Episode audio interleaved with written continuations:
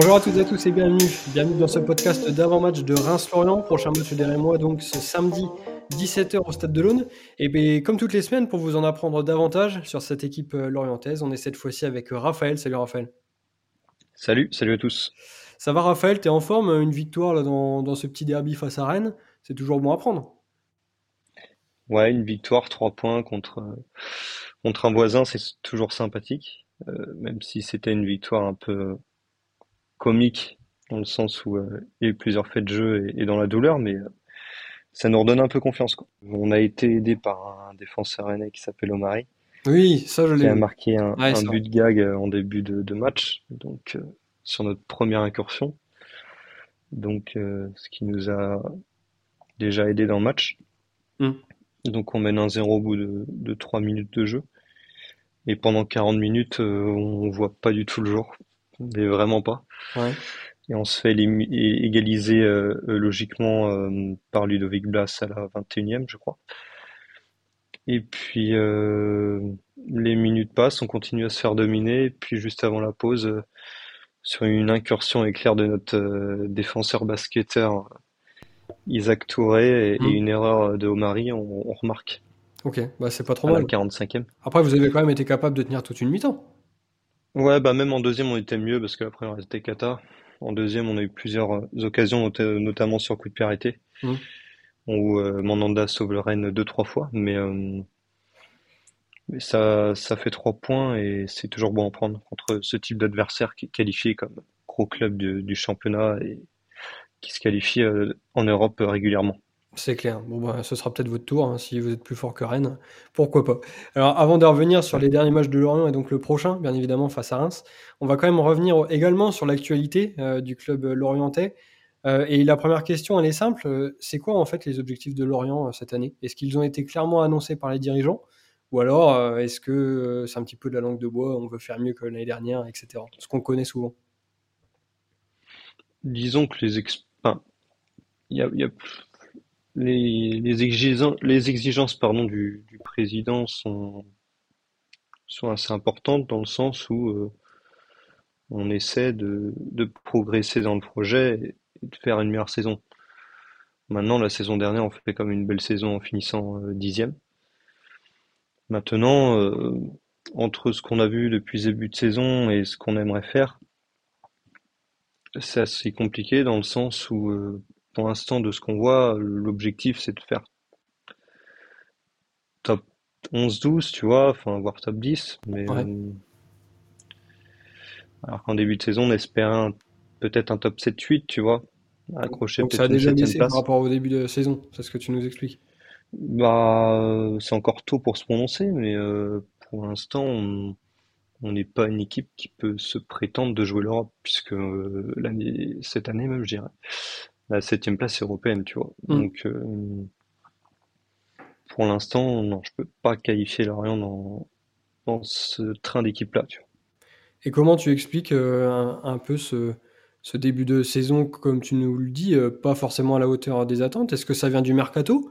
Ou est-ce qu'au contraire, toute la période estivale a, plutôt été bien gérée? On a eu beaucoup de bouleversements hein, pendant l'intersaison notamment sur le fait qu'il y ait un petit scandale avec notre coach, ou comme quoi il y avait des informations comme quoi Nice était intéressé et Régis Lebris aussi, chose que je ne confirme pas même, parce que... Selon tes informations...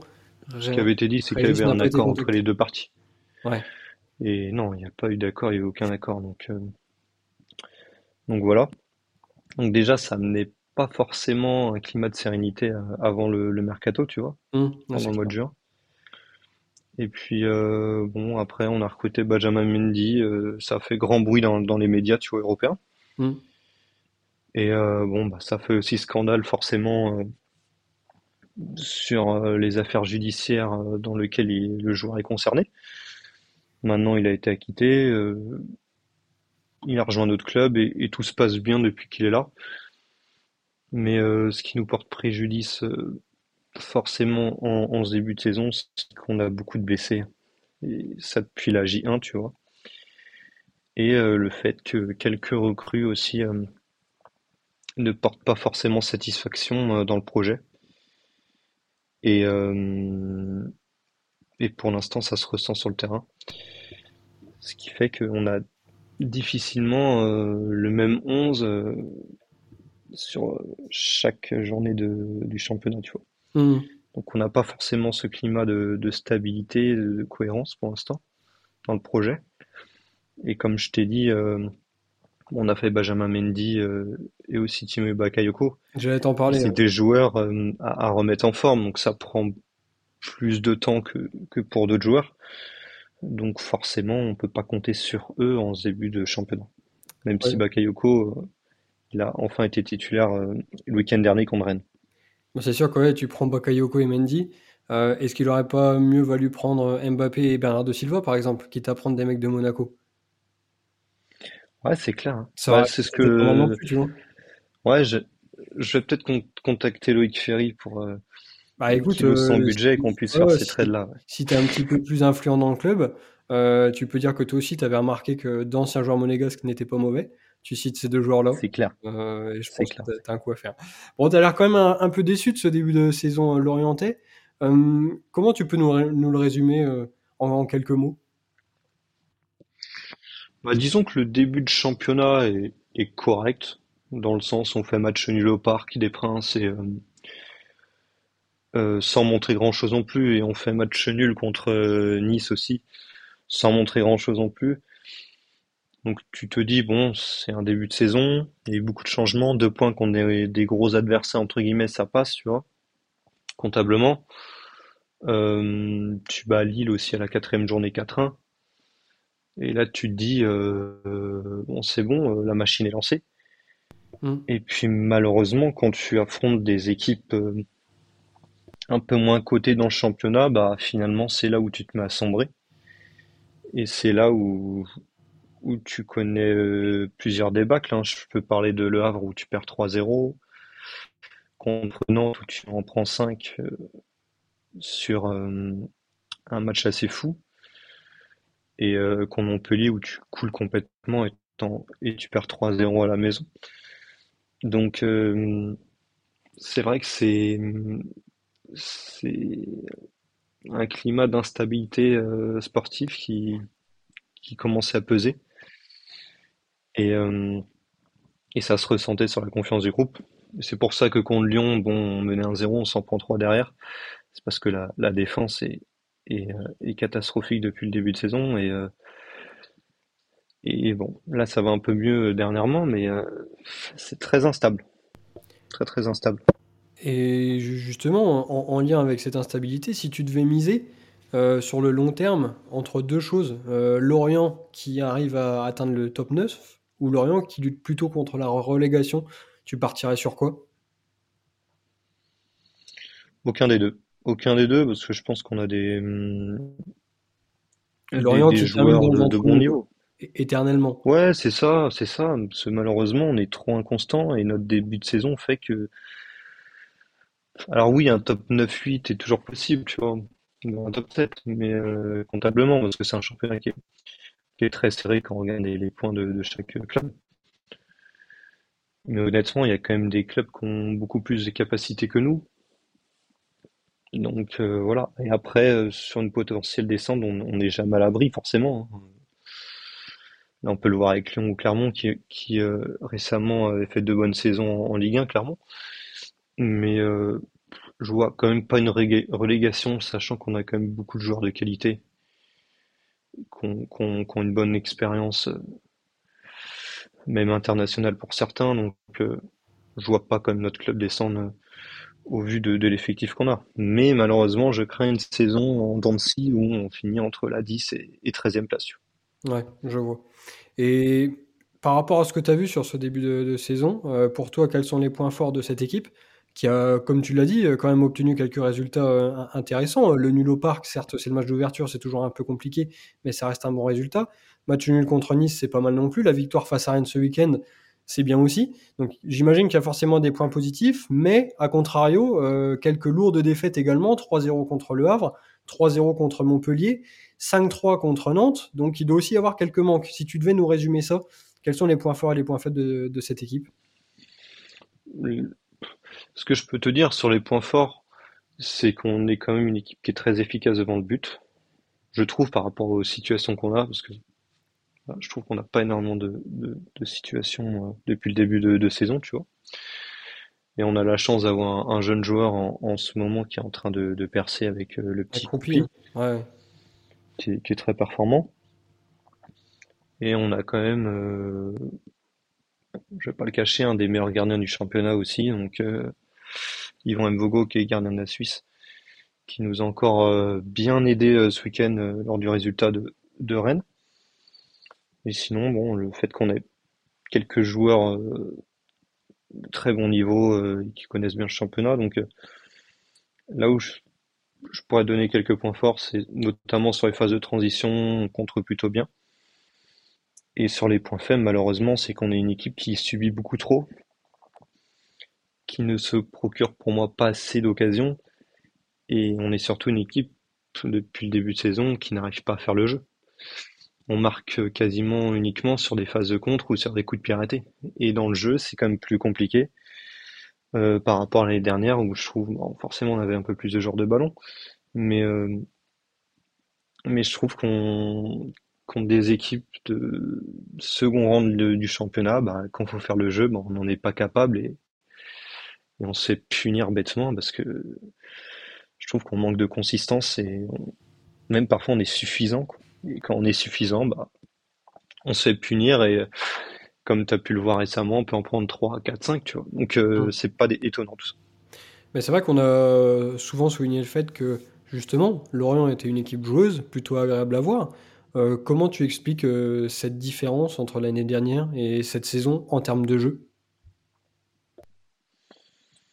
Alors Moi, je t'explique par plusieurs choses. C'est que hum, Déjà, entre-temps, on a perdu Terem Moffi, qui était énormément important dans le jeu.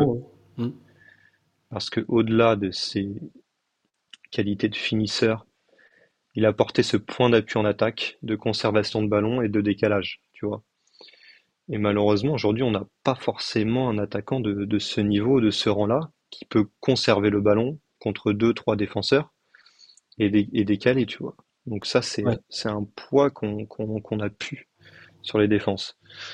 Euh, deuxième point, c'est évidemment le départ d'Enzo, Enzo le fait, qui pour moi faisait la parfaite transition entre le, le milieu défensif et, euh, et, les attaquants, tu vois, voire le milieu offensif. Et le fait qu'on l'ait perdu aujourd'hui, bah, je trouve ça assez terrible parce qu'on n'a pas de, de joueurs avec le même profil que lui. Et on le ressent, euh, on le ressent dans le collectif.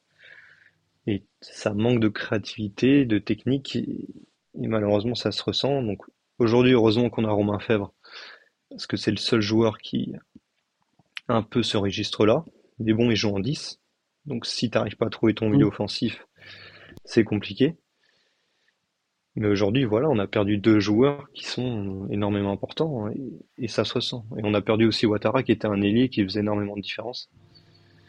Donc euh, le fait qu'on ait vendu un ailier euh, fait qu'aujourd'hui, euh, depuis l'année dernière, enfin deuxième partie de saison dernière, on joue à 5 défenseurs.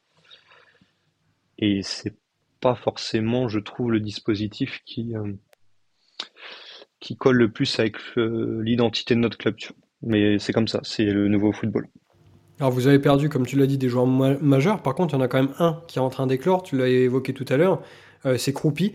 Qu'est-ce que tu peux nous dire sur lui? Est-ce que c'est une pépite qui était vraiment amenée à éclore si tôt? Ou est-ce que vous aussi, euh, vous êtes surpris par, par son, son, style de jeu, forcément, et puis surtout euh, son efficacité? Non, moi, je suis pas surpris. Hein. C'est un joueur que je suis depuis 3-4 euh, ans maintenant. Et qui a toujours réussi là où il jouait, que ce soit en U15, U16, U17, tu vois. Et, et l'année dernière, en fait, personne ne le suivait parce qu'il il ne jouait pas en Division 1, mais c'est un, joueur en U17 équipe de France qui marquait à, chaque match. Enfin, c'est le meilleur joueur. Euh, c'était le meilleur joueur français en U17. Tu vois. Donc, euh, moi, c'est pas une surprise qu'il soit, qu'il soit là. Et comme je te l'ai évoqué, le fait qu'il y ait beaucoup de blessures a amené aussi, euh, notamment de Bamba en attaque, et le départ de Koné, a amené aussi à une titularisation plus rapide que prévu. Et comme tu as pu le voir, il s'est adapté très vite puisque il a, il a un talent monstre, que ce soit sur ses contrôles de balles, ses qualités de percussion, sa finition. je sais pas si tu as, vu ses, buts contre Lyon, mais ouais, je les ai mm. Tu vois qu'il est le joueur a du ballon. Qui... Ouais, et puis même au-delà de son efficacité, quand même, il a un apport dans le jeu et un style de jeu euh, qui est déjà plus qu'intéressant pour un joueur de cet âge-là. Moi, je trouve qu'il a déjà une, belle maturité euh, sur le plan comportement et, mental. Sachant qu'il est très bien entouré, euh, ça, je m'en doutais pas, tu vois. Mais le haut niveau, ça lui fait pas peur. Et bon, quand tu as 17 ans, tu peux t'impressionner quand tu arrives dans un, dans un stade comme le, le, Parc OL ou, un autre de Ligue 1 qu'on a, qu'on a joué plus récemment. Et non, c'est pour lui, c'est un défi et, et il veut marquer l'histoire du club et, forcément avoir une très grande carrière. Donc, euh, non, non, moi, c'est pas une surprise qu'il en, qu'il en soit là aujourd'hui. Ça marche.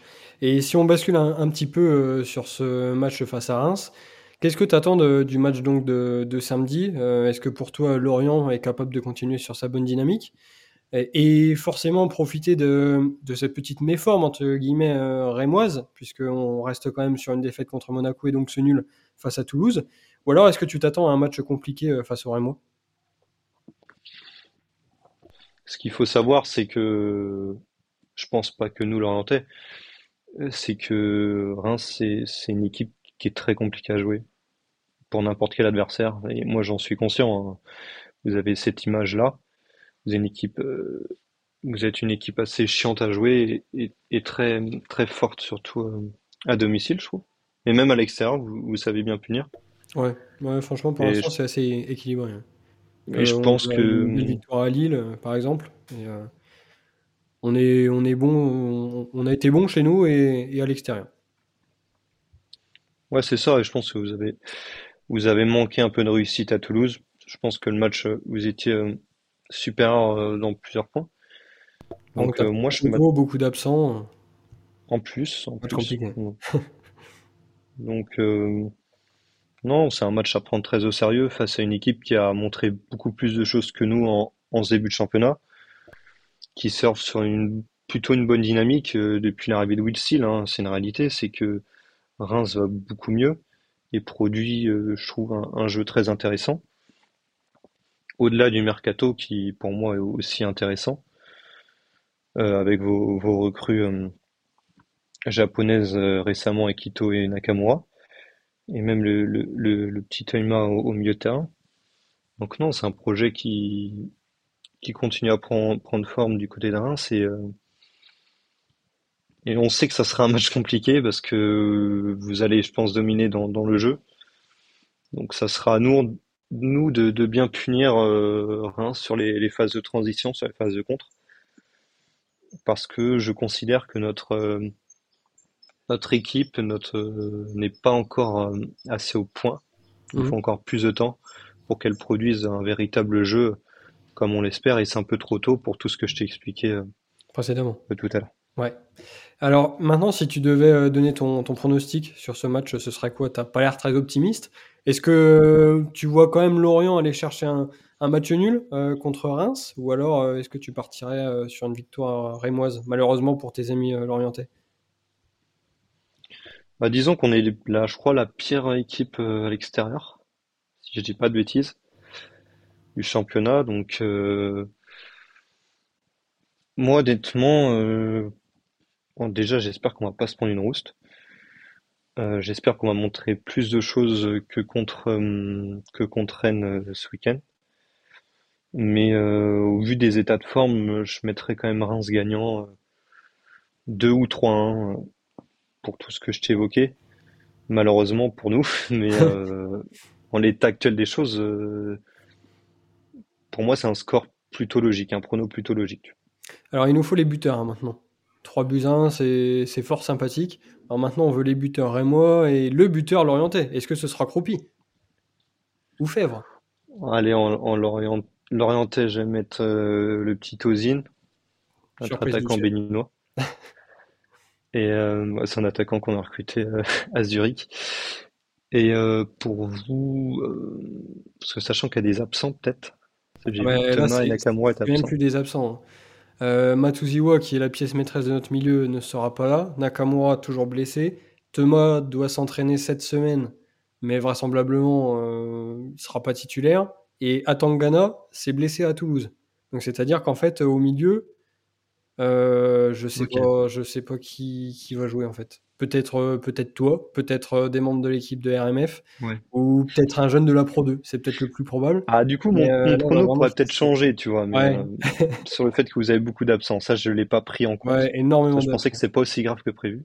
Hum, hum. mais moi, on va dire 2-1 du coup pour Reims. Bon, ça, on va mettre un, de moins à trouver pour les buteurs. Hein. Ouais, voilà. Bah non, mais ça va, je connaissais bien. On va, on va dire Ito, le normal et aller un petit but de d'Abdelhamid sur corner parce que je sais qu'il est, pas mauvais dans, dans ce style-là. Ouais, pas mauvais. Je sais pas si tu as vu son action euh, face à Toulouse ce week-end. La retournée sur le poteau. J'ai vu. Ouais, c'était. J'ai vu. Donc tu vois, il est, il est, il est, bon sur corner et pas que de la tête. Parce que, pourtant, il a ouais, c'est vrai, c'est de la tête, mais là, ça a failli être une, une retournée. Bah écoute, euh, pour ma part, je vois quand même un match compliqué face à Lorient, en raison, comme on l'a dit, de, de tous ces absents. Euh, c'est quand même euh, ce qui, euh, je vais pas dire nous coûte le match à Toulouse, parce que tu prends un point à, l'extérieur, ça reste, ça reste pas mal. Mais en fait, tu te dis qu'avec une équipe au complet, bon, c'est un match qui est largement à notre portée. Et le match de samedi face à Lorient, c'est un petit peu dans le même état d'esprit, mais avec tous les absents, c'est compliqué.